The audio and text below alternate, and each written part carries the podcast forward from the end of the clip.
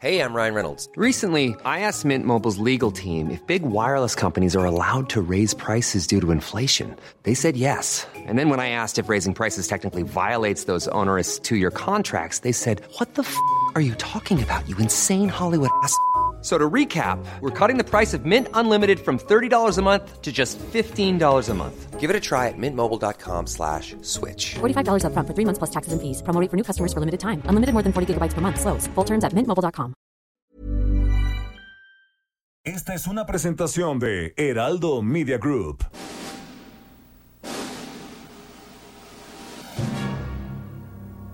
Bienvenidas y bienvenidos a un programa apocalíptico para sensibilidades más allá del rascahuele.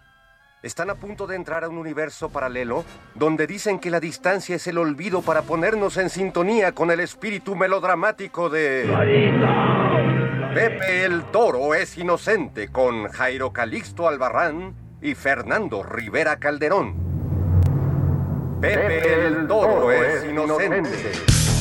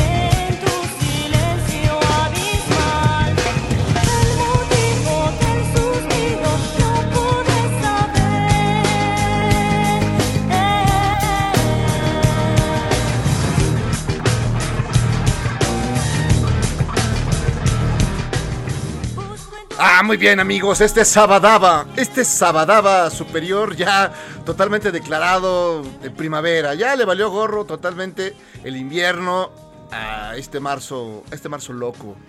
Y febrero tampoco, que también estuvo, así que ya se la van llevando. Y sí, amigos, soy Jairo Calista Albarrán y les doy la más cordial bienvenida a su programa de confianza. Pepe el Toro es inocente. Sí, hombre, aquí pues, cotorreando, platicando, y ahorita lo que se nos aparece el maestro de maestros, el maestro monocordio Fernando Rivera Calderón, que no debe tardar, está a la vuelta de la esquina. Y este programa, o el día de hoy, se lo vamos a dedicar a los grandes personajes de la música, del arte, del rock en particular.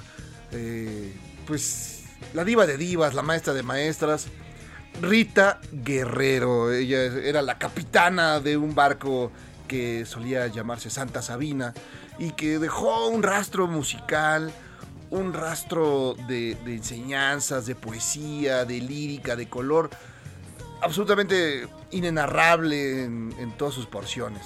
Rita Guerrero, que tristemente falleció hace 10 años, eh, y con tristeza sigue pareciendo increíble que no esté entre nosotros. Doña Rita Guerrero, todos tenemos una, una, una experiencia, una experiencia alrededor de esta, esta mujer que se adelantó a todo, se adelantó al feminismo, se adelantó al, al empuje, a la lucha, a la pelea en contra de este machismo, machismo superior que, que nos, eh, que nos acosa y que, que vivimos y que al, al que hay que darle la torre, como debe de ser. Como debe de ser, ya caerá, caerá este, caerá este machismo. Pero eh, eh, Rita se adelantó a estas luchas, se adelantó a tantas y tantas cosas. Y sobre todo en materia musical con Santa Sabina, generó una gran cantidad de, piezas fundamentales, que, de piezas que nos llegan, que de, piezas que también no- nos, llevaron a otro mundo, a otras, a otras galaxias. Y también eh, pues, la pena y el dolor de su, de su pérdida. Ya hablaremos de Rita Guerrero, pero tenemos aquí un mensaje que nos mandó el maestro de maestros, Jordi Soler, eh, distinguido escritor, novelista superior, un gran amigo y también eh, una leyenda en materia radiofónica, todos podemos recordarlo. Eh, bueno, hasta los millennials, que aquí tenemos un millennial, se acordó de él. Entonces, el maestro Jordi Soler de Rock 101, gran, gran personaje, nos dejó este mensaje para recordar a Rita Guerrero. A ver, venga Jordi, desde Barcelona.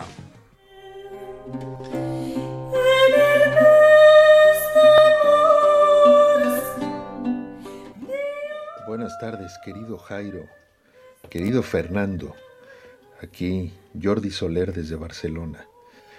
Hoy nos toca eh, una vez más lamentar la partida de Rita Guerrero. Yo la verdad es que puedo contar pocas cosas porque Rita y yo fuimos muy amigos y el primer principio de la amistad es guardar el secreto del otro. Pero puedo contar que conocí a Rita en una después de un concierto de estos que hacía en el LUC, aquel eh, antro mítico de la Ciudad de México.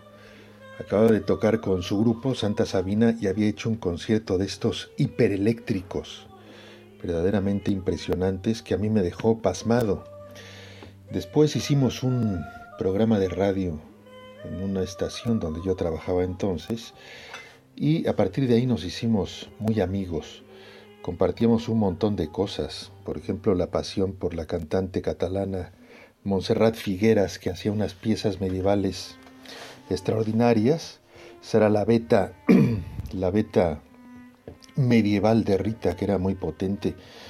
También éramos muy aficionados al, al cine, a cierta clase de cine veíamos cada vez que ponían algo en el cine, veíamos cualquier cosa de Tarkovsky, por ejemplo, éramos muy, muy entusiastas de una película de Andrei Zulavsky que se llama Posesión, que vimos cada vez que la ponían en el cine o cada vez que la, que la, que la programaban en Canal 11 y una vez yo conseguí una cassette, seguramente VHS o beta, eh, con esta película que vimos hasta la extenuación, hasta que se acabó ese cassette. Eh, nos encantaba también ir a antros de rompe y rasga en esta vertiente. Oíamos mucho a esa banda que se llama, o que se llamaba, no sé si exista ya, Los Ángeles Negros y nos encantaba ir a estos antros del centro de la ciudad, mientras más oscuros y más rascuaches, más nos gustaban. Recuerdo eh, con mucho cariño toda una todo un viaje que hicimos en unos conciertos que organizamos en la UNAM, donde tocaban varios grupos gratis, entre ellos por supuesto Santa Sabina, eh, ellos tocaban gratis, pero se cobraba la entrada y todo ese dinero mm, después se, juntaba para dárselo a los zapatistas, porque los zapatistas en esa época iban a hacer uno de sus viajes, probablemente el primero, a la Ciudad de México y no tenían dinero para pagar el transporte, los camiones en los que venían. Y el objetivo de estos conciertos era juntar el dinero para pagarles los ah, camiones y que se pudieran desplazar a México porque eran un montón, a la Ciudad de México y después volver a la selva chiapaneca. Bueno, pues ah, estos conciertos se hicieron, fueron un éxito. Eh, juntamos ah, una bolsa enorme de dinero que unos días después fuimos a entregar al ejército zapatista que se estaba hospedando en esa época en la unidad Francisco Villa, un territorio autónomo de la Ciudad de México, donde estaban todos apiñados ahí. Eran ah, una multitud de soldados zapatistas, impresionados por estar en la Ciudad de México, más bien arrinconados ahí en, ah, una zona dentro de esta unidad habitacional y hasta ahí fuimos a llevarles el dinero. Yo recuerdo ah, con una impresión muy, ah, muy vívida, todavía lo recuerdo perfectamente, cómo eh, Rita llevaba el, el dinero, que lo llevaba en, un bolso. Metió ahí todo, todo el dinero que teníamos y lo llevaba ahí, como si llevara solamente la cartera o lo que lleva una chica normalmente en, en su bolso. Y caminamos en medio de una multitud de soldados zapatistas, eran todos muy bajitos, todos muy asombrados. Y llegamos hasta donde estaba el comandante Tacho. Entonces Rita le entregó eh, el dinero que habíamos recopilado en la UNAM y Tacho puso, el comandante Tacho puso un gesto de, de ilusión porque estábamos resolviendo el tema de cómo regresar a su casa de vuelta. En fin, este es solo una, una, una breve semblanza de todas aquellas cosas que, que viví con Rita durante muchos años. Fuimos amigos durante, pues quizá dos décadas, en diferentes momentos y con diversas intensidades. En fin, les mando un abrazo cariñoso desde aquí.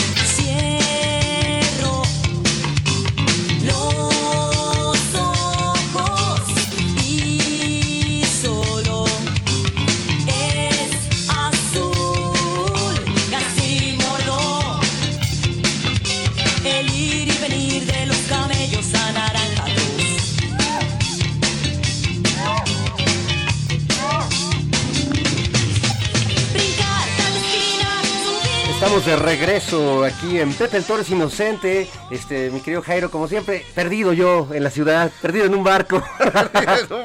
Pero oye, qué buen programa, ¿eh? De veras. Qué eh, maravilla. qué maravilla. eh, nunca, la verdad es que quería hacer un eh, experimento eh, sociológico, ver qué se siente, escuchar el programa. Que, Es una cosa y- superior. Y, qué buen locutor eres y, y qué bien, Jordi Soler. O sea, se- revivieron mis años mozos. Y bueno, recordando, eh, como bien decías al inicio del programa, la gran Rita Guerrero, este. Pues una mujer policromática, ¿no? Eh, polifónica. Polifónica. Sí, era un ser de luz eh, y oscuridad al mismo tiempo. Exacto. Pero una oscuridad de luz oscura.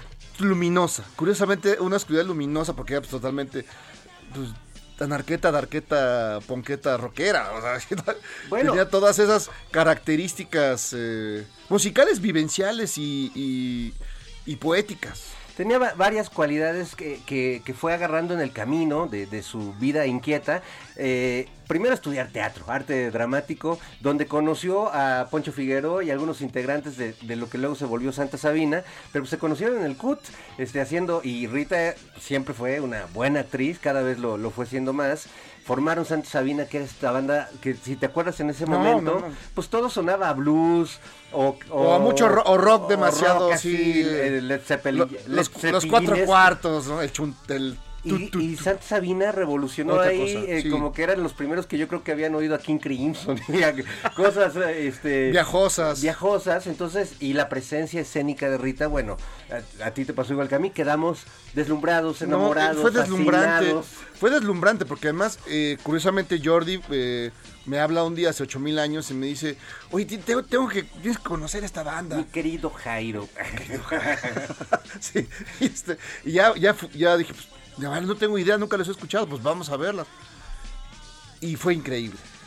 Y más eh, en esa época todavía estaban eh, muy de la mano con Adriana Díaz Enciso, que era también Oh. nuestra, nuestra Mary Shelley, nuestra Enorme escritora. es que escritora, también, Ponqueta Rockera, una- un personaje también muy especial. Probablemente la, la mejor amiga de, de Rita, no, no me atrevería a decirlo porque la- las vi que eran como hermanitas Sí, realmente y trabajaban creativamente juntas. Muchos poemas de Adriana, querida amiga también que vive desde hace muchos años en, En Londres, en ¿no? Londres, eh, pero que tiene una obra fascinante. Yo les recomiendo su novela La Sed, que se consigue poco, pero es una novela de vampiros este, de, de altos vuelos. De altos vuelos, no, no- nada de vampiros adolescentes, No, ni esas no, cosas horribles. de hombres no. lobo lampiños. No, sí. nada de eso.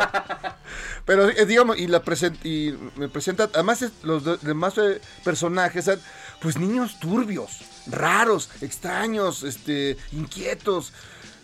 Hijo, era, era, era, un, era, un, era un festín friki, todos, Un incluyéndome a mí. festín de- como, el, como el recreo de una escuela activa. Sí, exacto.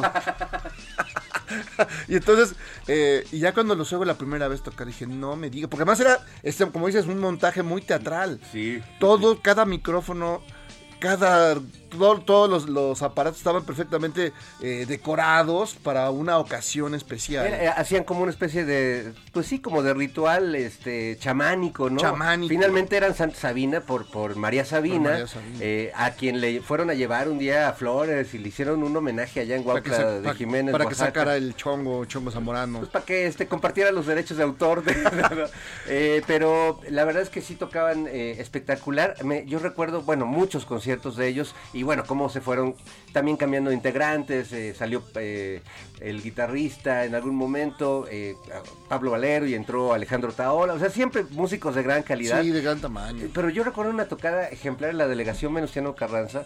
Si no me equivoco, es la famosa tocada donde con los caifanes quemaron una patrulla y cancelaron los conciertos por muchos años.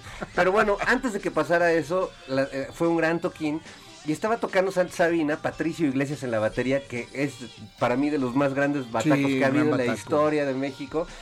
Y eh, empieza a soplar un viento muy, muy fuerte. Y ya ves cómo organizaban los eventos Sí, antes no, pues eran... había unos plafones así metálicos gigantes, como de fácil cuatro metros, atrás del grupo.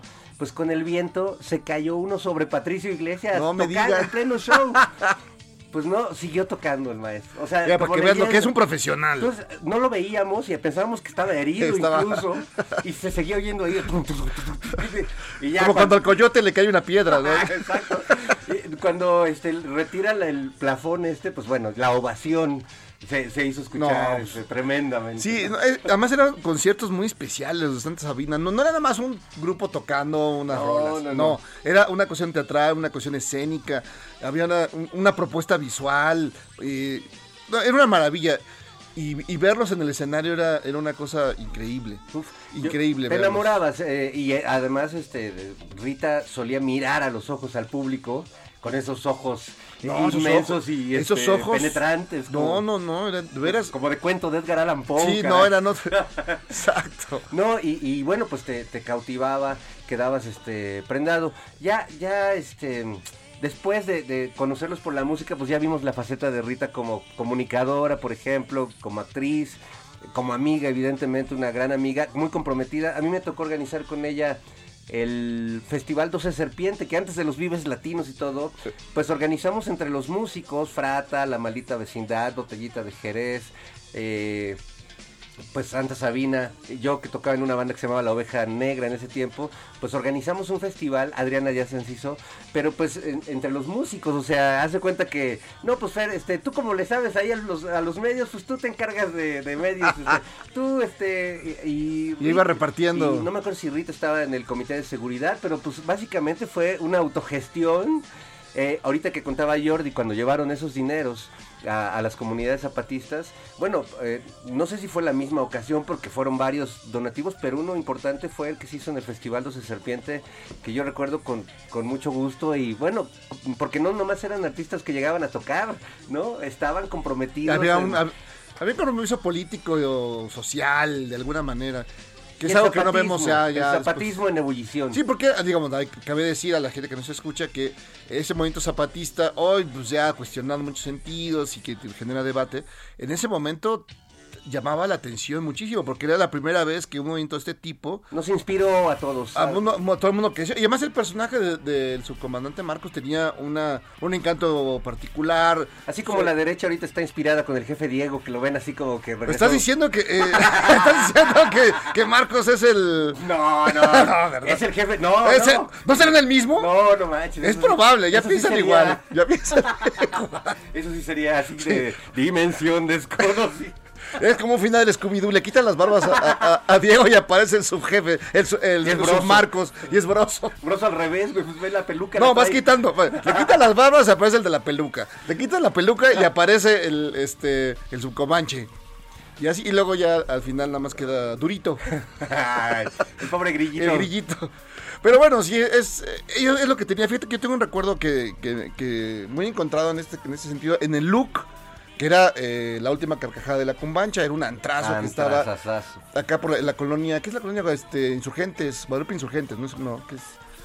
Por donde está el teatro de los Insurgentes atrás, más o Sí, menos. donde ahora está- está, creo que el telón de asfalto se llama, ¿no? Sí, O pero- estaba, pero Pero eh, era un lugar, la verdad, increíble porque además genial. tocó, no es por dárselas a desear, el Apoya Records, hasta este, todas las, las grandes bandas de, de ese momento, Malta Vecindad, tocó, bueno, Café Tacuba, Todos tocó tocamos- el Tri, tocamos tocó, ahí. bueno, acá.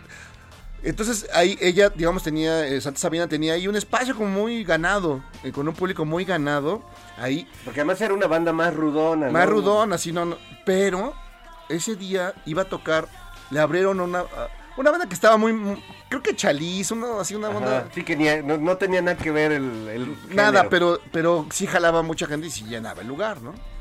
Y pues ganaba una lana. Entonces lo- los administradores del, del antro decidieron bajar a Santa Sabina, porque luego se, pues, se dejaban ir, ¿no? De pronto otra rola y otra rola. Y ya, o sea, ahí fue los, pero fueron en pellones casi los fueron a bajar. Entonces me acuerdo, Rita estaba así, no solo escandalizada, sino, sino se levantó en armas. No, pues sí.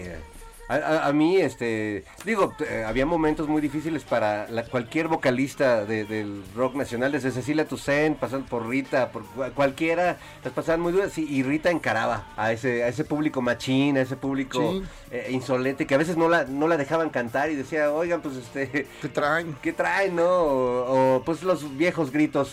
Este, Sí. machistas que, que Sí, algunos que- les, les hacen gracia, pero que realmente si eras No. chava en el escenario, pues no, no era nada agradable, ¿no? No, pues es que también se enfrentó, digamos, a esta onda, pues muy machista que, que eran, que siguen siendo los, los, los, eh, Es el rock nacional. el rock ¿no? nacional O sea, que es- sigue siendo. No, pues ahí tenemos ahí un montón de ejemplos, este, bastante dudosos. Sí, no, no, bastante claros de... Hay mucho de- Salgado Macedonio entre, los rockeros, Oye, sí. mucho, mucho Ruemer, mucho, y así van. mucho viejo cochino. Los Remer rodando se encuentran. Entra. Hijos de su madre. Exacto. Bueno, pues este, e- es un poco de lo mucho que hay que decir de, de- de Santa Sabina. Eh, Rita ya hasta hay un documental que se hizo sobre su vida, sobre su trabajo, porque después eh, dirigió, fundó y dirigió el coro del claustro de Sor Juana. Sí, también, ya en otro. En su faceta de, de fascinación por la música antigua. Sí, por lo que decía Jordi, ese gusto por, por la onda medieval, ¿no? Y demás, que eso. eh, y, inundaba de alguna manera toda la propuesta de Santa Sabina. Pues sí, co- complementaba muy bien. Fundó el ensamble Galileo, que pues era, era pues, realmente un ensamble de música antigua. Eh, vamos a escuchar ahorita un poquito de, de eso, que era un contraste tremendo con quienes conocíamos a la Rita Ponqueta, como dices, Darky. La narqueta, doqueta, porque era No, esto era- rockera. Durme,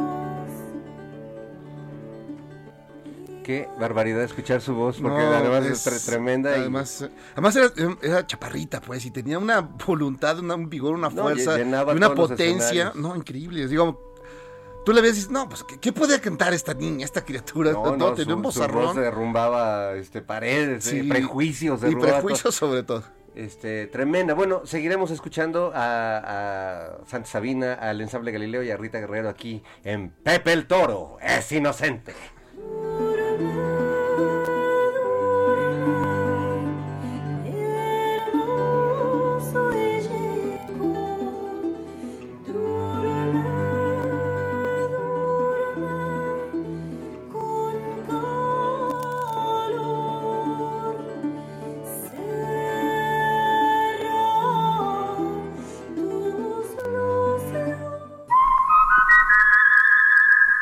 Pepe el Toro es inocente, un programa que nunca procrastina a pesar de lo que dicen.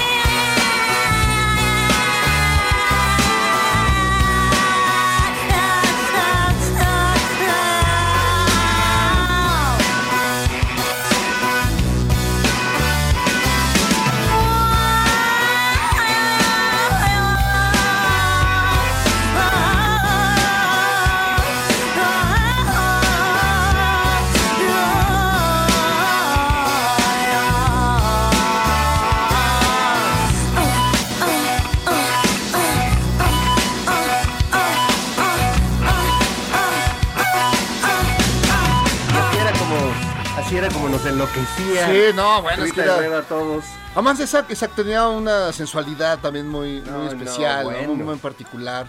Y más en, en el escenario, en el escenario era... Dominaba, dominaba, Dominaba, todo, dominaba la escena, dominaba el espectador, Sí. a la banda entera. Y luego de que decía un poema, ¿no? Este se aventaba un texto ahí de Jean-Paul Sartre y eh, no, no, era, era realmente. Ahora que, que escucho esto, digo, ¿cómo, ¿cómo uno pues puede tardar hasta décadas en darte cuenta de lo afortunado que fuiste de haber presenciado un show de Santa Sabina? Yo ahora lo pienso y digo, pues, que qué maravilla. Eh, no creo que haya, hay, hay muy buenas bandas hoy en día, pero jamás creo que volverá a suceder una anomalía cósmica tan loca, sonoramente hablando, como Santa Sabina. Es que la propuesta era muy diferente a todo lo que había. Entonces había una onda mística, una onda poética de Santa Sabina, de Rita Guerrero. Una onda medio dañadona, Una onda pegada ta- ahí sí, como... también de dejarse ir con los instrumentos, eh, perderse en, en- en la música, en el sonido.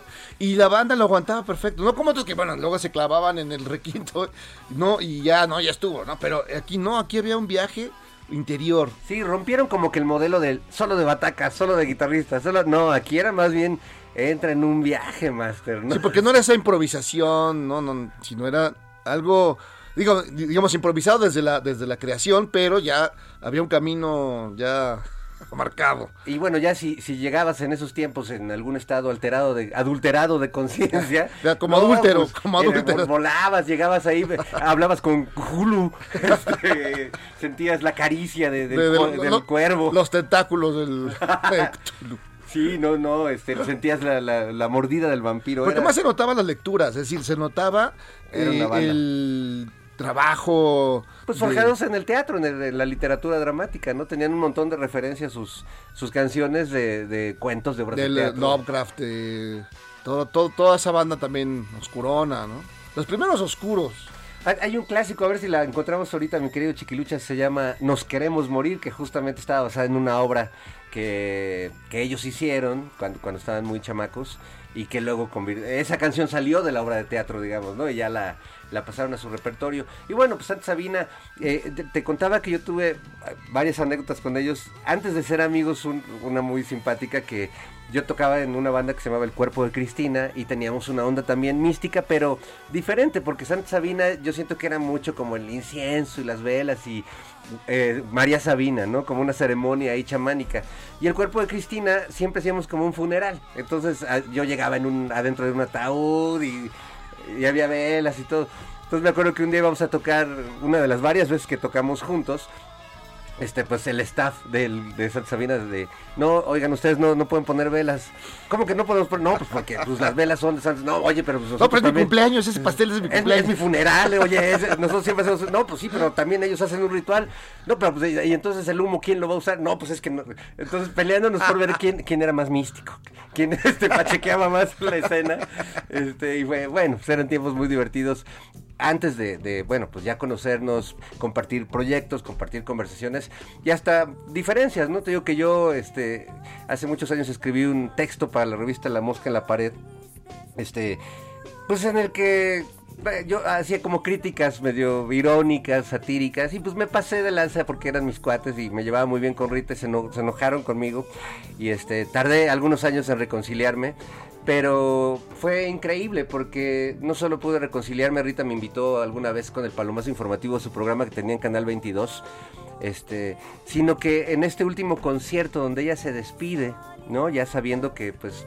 que está Ya muy quedaba- avanzada la enfermedad, poco. que quedaba poco tiempo, todos sus amigos eh, organizan un, un festival por Rita en el Teatro de la Ciudad.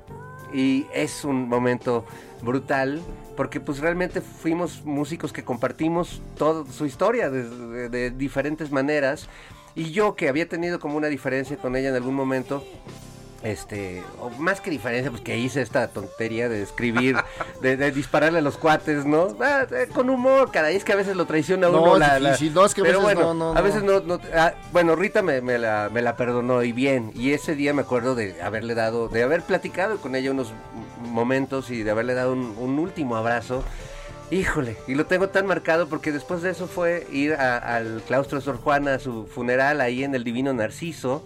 Ahí también es donde dicen que está Sor Juana en un, en un féretro de cristal, ¿no? Como, como de cuento de hadas en medio de flores y santos y, y jaraneros y lleno de músicos y amigos este, llorándole, ¿no? Queriéndola, recordándole. Entonces, bueno, este, grandes historias con ella y además vertiginosas, ¿no? Era como un vendaval, ¿no? La recuerdo tan joven, la recuerdo tan potente y la recuerdo también en este último momento igual tan fuerte, ¿no? Porque siempre encaró con mucha fuerza eh, la enfermedad, pero bueno, pues ya sabemos que, que esas No, cosas son devastadoras, se llevan todo. sí, se llevan, son terribles. son- Pero digamos, si alguien que, que- ahora digo, no tiene una idea muy clara de ni del personaje ni de Santa Sabina, ¿qué, qué discos, qué rolas crees que Fer pudieran pues, ayudar a alguien a apoyar para enten- entender este, este momento de, de la música de la música eh, contemporánea Híjole, pues, mexicana? pues mira, yo de entrada creo que el, el primer disco de Santa Sabina,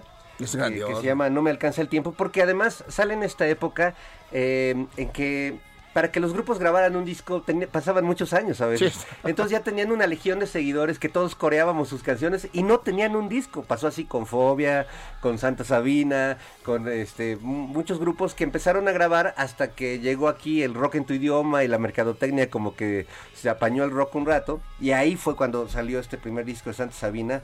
Eh, no me alcanza el tiempo, no es su, no es quizás eh, el mejor sonido que lograron, pero sí es un concepto esto que hablábamos, Sí, muy, muy diferente a todo. Yo después, pues, este, Babel sin duda es un discazo.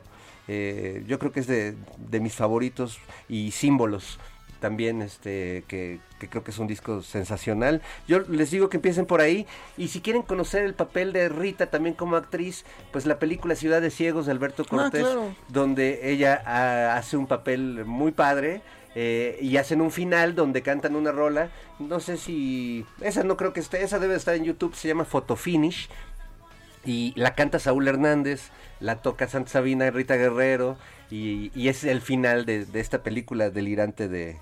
Es una película alucinante, Cortés, porque además son distintas historias, pero al mismo tiempo son es una sola. Es un mismo depart- la historia de un mismo departamento Exacto. de estos viejos que hay en la Ciudad de México desde la época de la Revolución. Comienza con Gabriela Roel, Con Gabriela la Roel, bellísima Gabriela Roel caminando. Este llega al edificio y les caen porque están haciendo publicidad subversiva, creo que en el Porfiriato.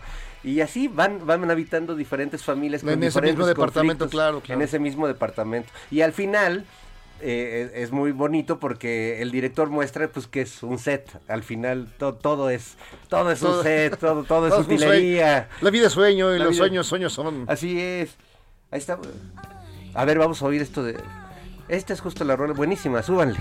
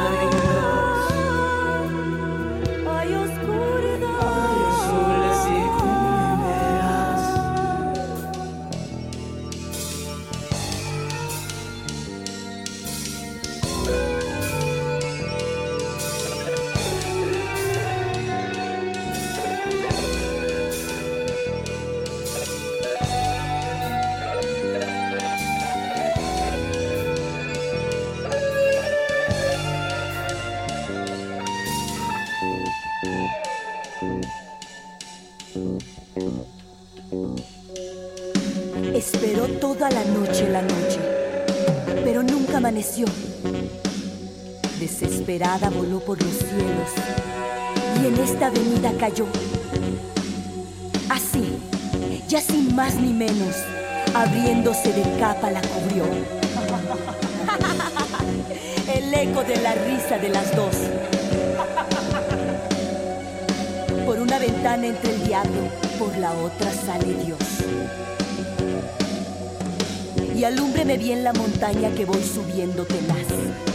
Y rece si no llenara, que llegaré a gritar. This is the end. My only friend. The end. This is the end, dice Saúl Hernández This ahí. is the end. My, the only end, my friend. Este, bueno, pues esto que acaban de oír es una cosa eh, insólita, eh, gracias a, aquí a la gran producción. El maestro Chiquiluchas. Al maestro Chiquiluchas, que todo lo encuentra y si no lo encuentra... Alex, Alex Alex Muñoz. Por supuesto. Oye, porque sí, esta canción justo es, se llama Photo Finish y es el, el gran final, donde también actúa, por cierto, eh, eh, el sax de Maldita Vecindad tiene un papel importante que se encuentra en estos momentos delicados de salud. Le mandamos Ah, un gran abrazo. gran abrazo a ese otro loquillo del rock, genial saxofonista de la Maldita Vecindad, también genial amigo, loco, loco, pero además este generoso y... y- y loco, es que eh, la, locura en él sí es una cosa que destaca. Ah, ¿Te acuerdas de esas tocadas Sí, de la no, maldita? No, además eran, eran Todos dos- brincando dos- como. Alucinante, alucinante, porque tuvieron un momento espléndido, espléndido. Yo lo recuerdo, el, el recuerdo más En el look también. en el look tocando, pero sobre todo cuando aquella huelga eh, Ah, sí. estudiantil del CEU en el creo que fue 87. En la explanada de, en la de explanada de Zócalo. en- Ah, no, en el- esto fue en el Zócalo. Todos, había un montón de gente en Zócalo. Y hubo un momento de silencio, un poco temeroso de que. Claro, igual llegaban los ganaderos, Sí, sí. igual ya ves que pues, eran gobiernos. Ahorita dicen dictadura, sí, papá, se ve que no Sí, no, ese no. tiempo. Entonces era una expectativa, pues sí, medio tenebrosa. Y de repente se escucharon el sonido trucutraca de la maldita vecindad y los hijos de Sí. Quinto Patio, que venían en un camión de redilas qué maravilla. tocando, entrando al Zócalo. Fueron unos momentos para mí más este, conmovedores, de muchos, no, emocionante. Y todo, eh, desde ese momento, esa, esa, digamos, lucha estudiantil, esa, fue alegre. Se transformó del temor a la Sí, alegría. totalmente. Bueno, lo logró esa, esa generación maravillosa de, de artistas. Fíjate, para todos los amarguras que, han- que siempre dicen que no hay momentos en el rock mexicano y que No, no, no, perdón, hubo ese, y hay muchos más. influencias y bueno, yo recuerdo también de conciertos increíbles de recuerdo uno genial también justo en el contexto de- del, del movimiento estudiantil en la explanada de rectoría, de ahí frente a la eh, biblioteca, este la, era la Lupita, Santa Sabina, Maldita Vecindad y Cerro Caifanes. Que, que- que aquello Sí, no. ya en, en el lodo, ¿no? Este, todo, pero una, El un- éxtasis. un- un- era, fue nuestro Woodstock. Y- en, qué, las a gusto, en las islas, ¿verdad? En las islas, pero bueno, y las islas son grandiosas. No, bueno, yo acabo de darme una vuelta por ahí hace poco, qué bonito, qué bonito. Todavía no sabía que ya la habían este, legalizado, de haber, de haber sabido me llevaba mi tacate. Ya, ya, ya, ya está, ya está en esas, aunque bueno, ya sabes que algunos se ponen, se ponen misterios. Pero ¿cuánto puede traer uno antes de que te, te conviertan nuevamente en delincuente? ¡Es lo que quieres! ¡Es lo que quieres! ¡Es lo que quieres! ¿28 kilos?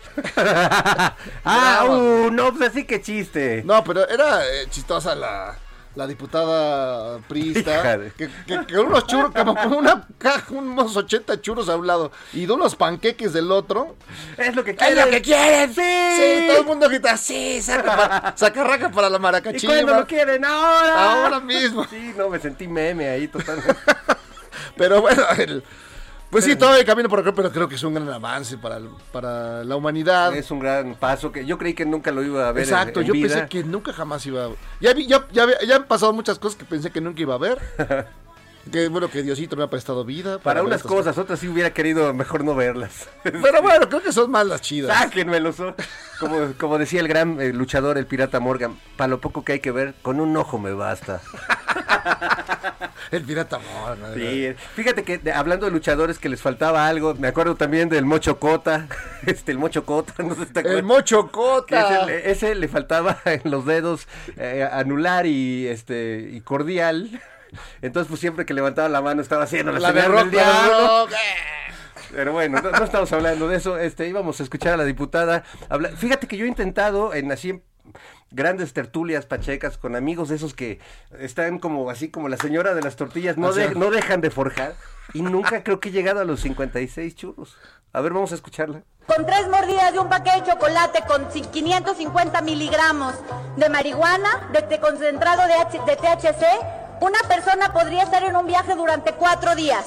¿Eso es lo que quieren? ¿Eso es lo que quieren?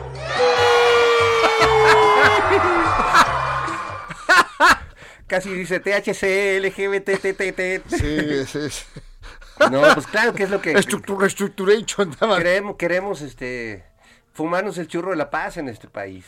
Pues sí, creo Que- que contribuye en algo. Mira, no solo lo digo como este Pacheco urbano, sino eh, en términos de el, el acoso a los campesinos, ¿no? No, todo- Por todo se va- se transforma. Le quitas un pelito quizás al crimen organizado, pero le, le quitas un... Un pesote, Un, un- peso guarumo. terrible. Sí, No, sí, sí.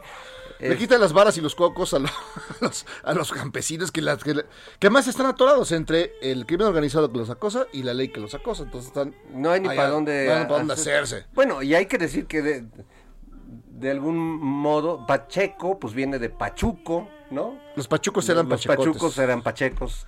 Este, por- porque Entonces además, está pues, el buen este, Tintán, el buen Tintán. pues era sí, un- porque se pasaban del otro Laredo, men. Iban en ley y allá pues la banda también le entraba a la Mari Mari, a la a Juanita. Chuco, sabe- Chuco suave, baila cumbia. No, baila rumba. Había mucha, mucha La- este, fraseología, el sacatito para el conejo, Sacarraca para la tierra y libertad, sí. saca para andar igual, este, dale de comer al conejito. Bueno, esa era Ya, otra, ya, eso ya. era otra cosa ya. Ya está.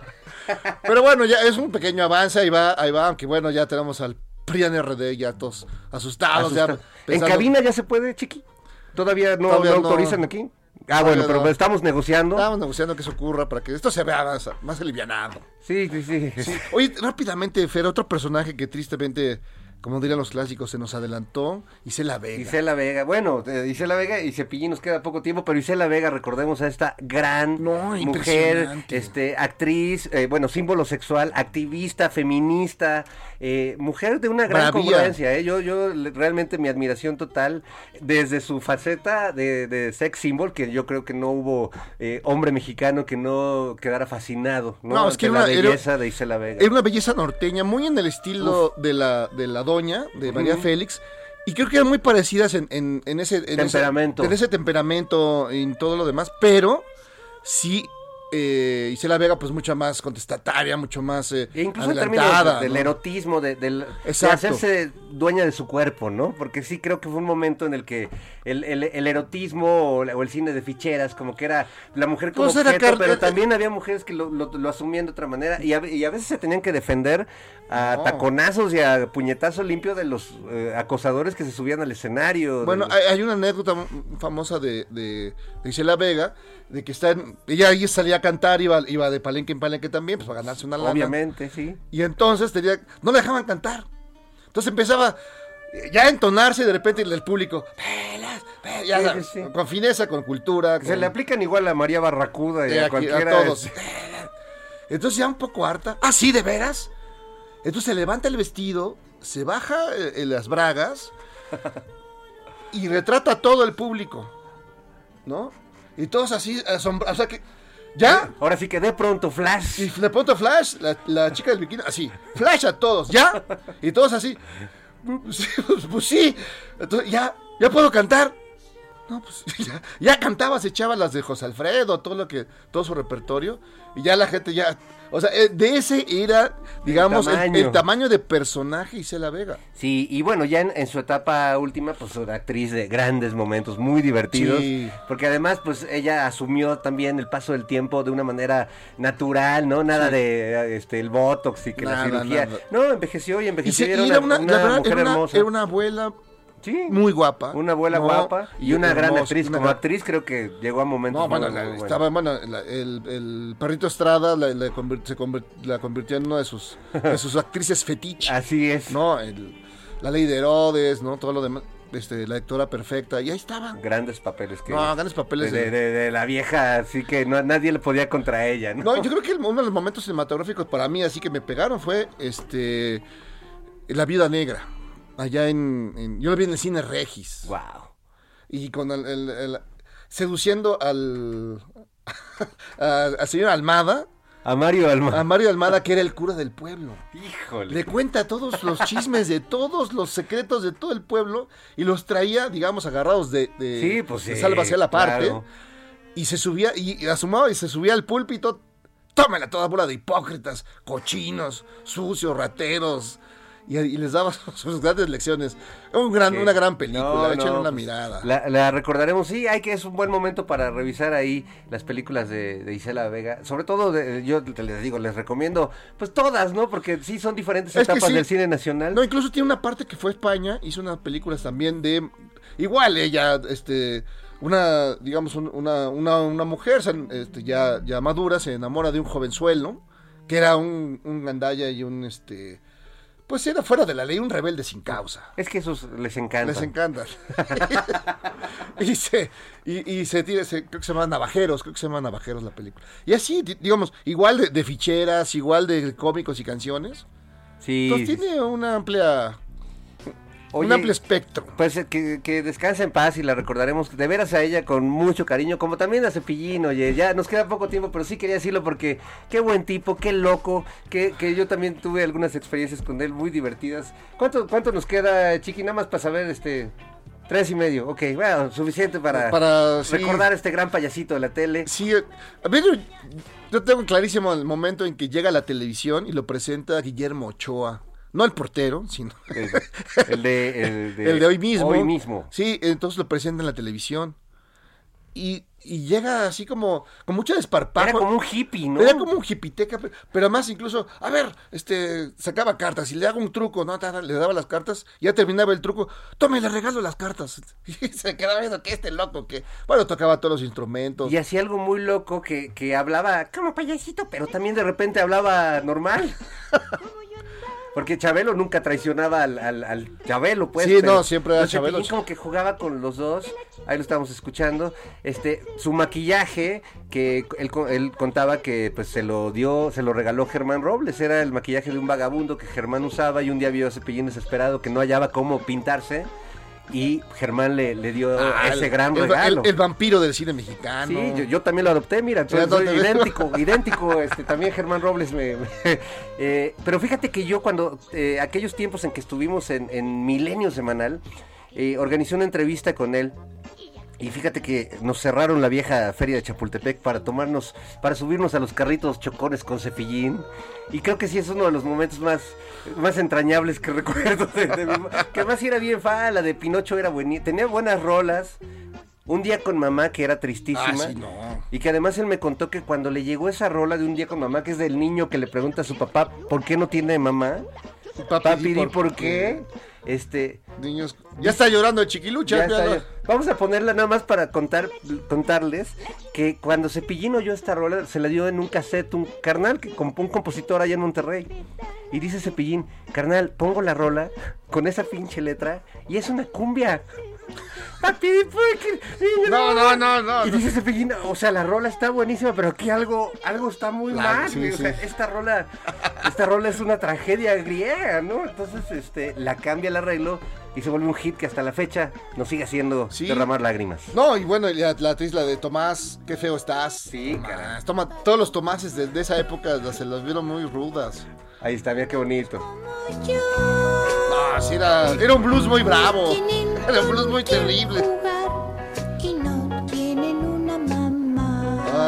Hijo, pues con esta tristeza Sí, no, que... de despedir a seres queridos y de este niño que le pregunta a su padre. No, no, Híjole. Ya, ya, ya, ya, ya, Vamos por unos pomos y rápidamente a mucha gente que nos eh, mandó mensajes. Un gran abrazo a través del WhatsApp. eh, Abrazos a Un gran abrazo, queridos que siempre están con nosotros. Queridos y queridas, queridas y queridos. Nos vemos la próxima semanita. Muy bien, mi querido Fer. Abur. Así, Pepe el Toro es inocente, no se les olvide.